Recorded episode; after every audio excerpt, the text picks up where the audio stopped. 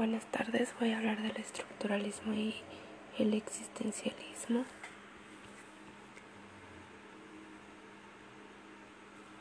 ¿Qué es el estructuralismo?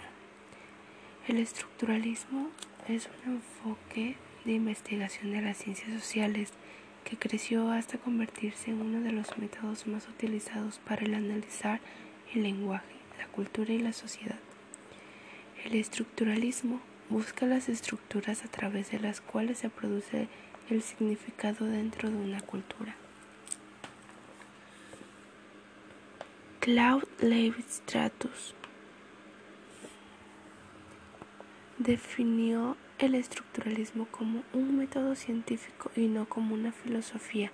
La definición, sin embargo, no descarta su incidencia en la filosofía y con mayor razón suscrita un interés especial por cuanto constituye la fuente y el modelo que inspiran el horizonte científico e ideológico, particularmente de la historia, las exigencias bíblicas, las arquitecturas y el urbanismo, así como de la filosofía misma.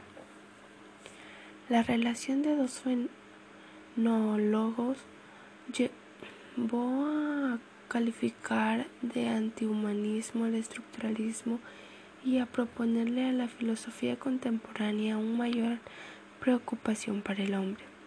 La polémica de Lev Strauss con la fenomenología en, en la medida en que la postula una continuidad entre la experiencia vivida y lo real, en oposición a la fenomenología aparece el estructuralismo como una tentativa de disolver al sujeto humano en los sistemas develados por la ciencia.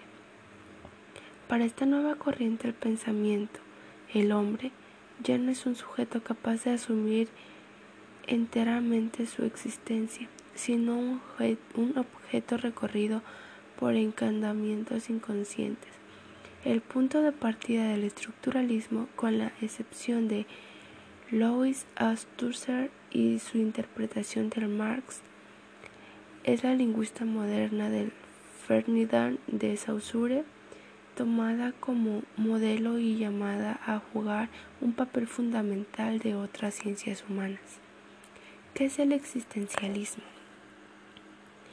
El existencialismo es la corriente filosófica que centra su análisis en la condición humana, la responsabilidad individual, la libertad o el significado de la vida.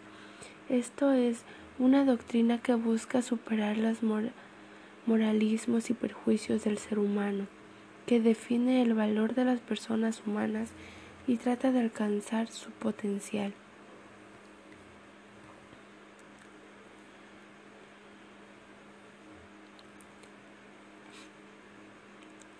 Posteriormente, una vanguardia literaria orientada alrededor de la propia existencia humana a través de los análisis de la condición humana, la libertad y la responsabilidad individual, las emociones así como el significado de la vida. Sostiene que la existencia parece la esencia, que la realidad es anterior al pensamiento y a la voluntad, a la inteligencia plantea que es el punto de partida del pensamiento filosófico debe ser del individuo y de las experiencias subjetivas fenomenológicas.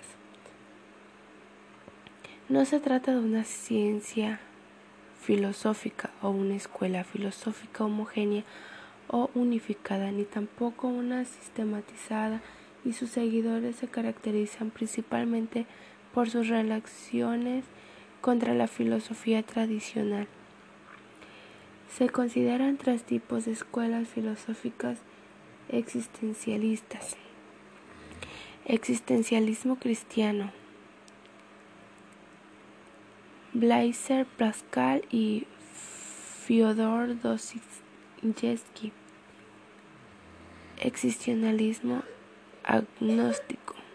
Karl Jaspers y Albert Camus. Existencialismo ateo, Friedrich Nietzsche, Martin Heidegger, Jean-Paul Sartre y Simone de Beauvoir.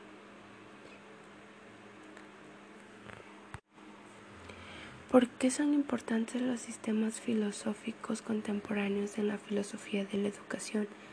La filosofía de la educación tiene como objetivo primordial aclarecer las condiciones educativas, priorizando la teoría pedagógica a través de los análisis dialécticos, lógicos y retóricos. Estos, en el caso de la lógica, se basan en herramientas constituidas para realizar verificaciones de enunciados que se realizan con la verdad. Estos elementos argumentativos deben ser examinados para obtener la comprensión y el desarrollo de teorías relacionadas con el campo educativo. Gracias.